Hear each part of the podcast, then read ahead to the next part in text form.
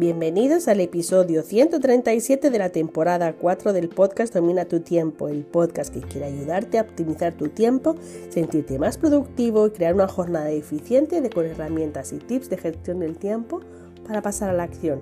Yo soy Leticia Codina de leticiacodina.com, coach de gestión del tiempo y productividad y hoy te traigo un tema muy importante. La primera herramienta para gestionar tu día es tener una agenda.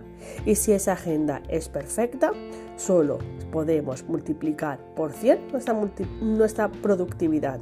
Así que arrancamos.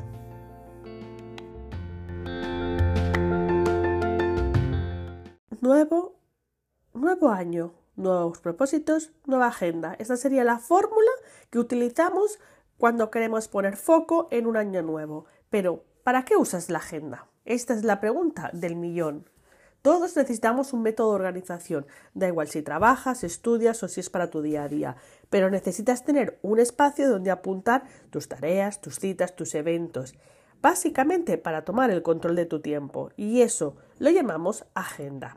Pero, ¿es útil la agenda? La respuesta es muy personal, pero yo te voy a dar algunos mm, trucos para ver si eh, las, las estás utilizando bien o mal. Vamos allá. Si escribes cuando te acuerdas, si escribes solo lo primero que te viene a la cabeza, si no la actualizas, si es un, es un híbrido de lo que tengo que hacer al día y, un y exploto mi cerebro con el recuerda que tienes que, mm, cambia cita, recuerda que apunta, tienes que apuntar, lo miraré cuando tenga la agenda delante. Obvio que la respuesta va a ser no, no es útil para ti. La agenda no es útil si eres de ese tanto por cien que me dice siempre a mí en los cursos, en las charlas, a mí las agendas no me funcionan. Pero tienes que tener claro que no es tu agenda la culpable, es tu manera de gestionarla. Por tanto, en este episodio quiero ir al fallo básico. Vámonos a la base, los cimientos, y es el primer fallo o el primer mm, fallo que encuentro es paso uno, la elección. Cierto que en otros episodios hablo de cómo mm, usarla, como tips de manera más efectiva, todo esto. Pero hoy me voy a lo básico. Y es elegir la agenda que se adapta a tus necesidades y no tú adaptarte a tu nueva agenda. Tengo dos prototipos de clientes o de personas que vienen a mí cuando estamos analizando las, las agendas. Uno, el complicado, que es aquel que tiene una agenda que es asfixiante, que está cargada de datos, de información muy poco efectiva. Y dos, el estético, me trae una agenda que es espectacular para la vista, entra por los ojos, pero siempre acaba en el cajón. Por lo tanto, ¿Cuál es la agenda perfecta? me diréis. Aquella que te ayuda a gestionar tu día a día, a aumentar tu productividad y a dejar espacio para pensar. ¿Y esa cuál es? La que se adapte mejor a ti. Por lo tanto, te traigo tres, tres tips básicos para escoger esa agenda perfecta. El primero, el tamaño importa. Sí, el tamaño importa. Es fundamental que escojamos una agenda que se adapte a nuestras necesidades. Si yo voy a usar una agenda que voy a estar siempre en la calle, que la llevo conmigo, eh, no puedo escoger una agenda que pese como un ladrillo. ¿Por qué? Porque entonces la dejaré en el coche y cuando esté trabajando y me pidan una cita, tendré que decir cuando, cuando mire la agenda te lo confirmo. Y ya estoy a mi cerebro diciendo recuerda que. Por lo tanto, tipo de vista, importantísimo, tamaño, vista, Ah, si la vas a llevar contigo, si eres, por ejemplo, de escribir mucho, pues si tú escribes mucho y te gusta apuntar muchas cosas en la agenda, necesitas una agenda a día vista para tener margen para escribir. Si yo empiezo a escribir en los márgenes, porque la compro pequeña, porque era muy mona, es pequeña y me cabe dentro del bolso, pero estoy escribiendo en los márgenes y llenándola de post-its que cuando se pierden me olvido, no es útil. Entonces, si es de papel, si es digital, todo el tamaño es fundamental, ¿vale? Segundo, no la escojas por su estética. La agenda es una herramienta de productividad, no un elemento estético.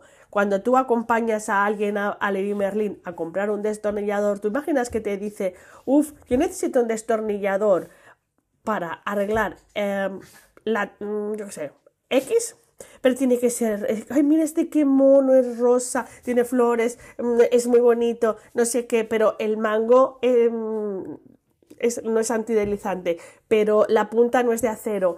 Entonces, ¿a qué no escogeríamos eso? Pues tenemos que empezar a ver la agenda como una herramienta de productividad, es una herramienta de nuestro em, día a día, de nuestra gestión del tiempo. Por lo tanto, escógela en función de tus necesidades. Y después de que esa agenda cumpla tus necesidades, pues de las que te queden, escoge la que más te guste, el color que más te guste. Pero por favor, cuando compramos agendas muy bonitas pero que no usamos, uno, perdemos tiempo, perdemos dinero y es un trasto más que acumulamos en nuestro entorno y comenzamos a tener un ruido visual. Y tres, planifica tu agenda con una visión abierta. Usa la agenda para escribir lo que sí o sí tienes que hacer. No hagas un análisis milimétrico del día, porque lo único que haces es no dejar espacios para imprevistos, no dejar espacios para hacer otras cosas. Entonces, fundamental que la, no sea milimétrico. Piensa que los, mm, los desplazamientos ah, existen no llenes la agenda de, ah, mira, pues tengo una cita a las 11 y otras a las once y media, pero bueno, eh, como acabo 10 minutos antes, a los 10 minutos haré esto. ¿Por qué?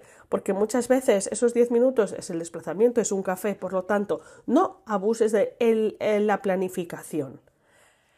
Bueno, y aquí te he dejado estos tres tips fundamentales para comprar la agenda perfecta, pero recuerda, la agenda es una herramienta. Lo que la hace perfecta es el uso que hagas con ella, el compromiso de usarla, cómo la cuidas, cómo la utilizas, mm, si te acompaña, si no te acompaña. Así que solo me queda decir que hay más episodios de agendas para ti en el podcast. Ya son 137. Te recomiendo en el canal de Telegram, escríbeme si tienes alguna duda de alguna y te diré en qué episodio lo puedes encontrar. Y también decirte que nos vemos en el directo del viernes a las tres y media.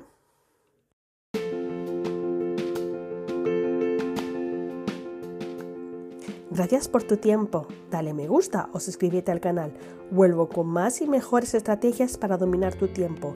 Como ya sabes, te espero en leticiacodina.com si quieres conocerme un poquito más y en el canal de Telegram Domina tu tiempo.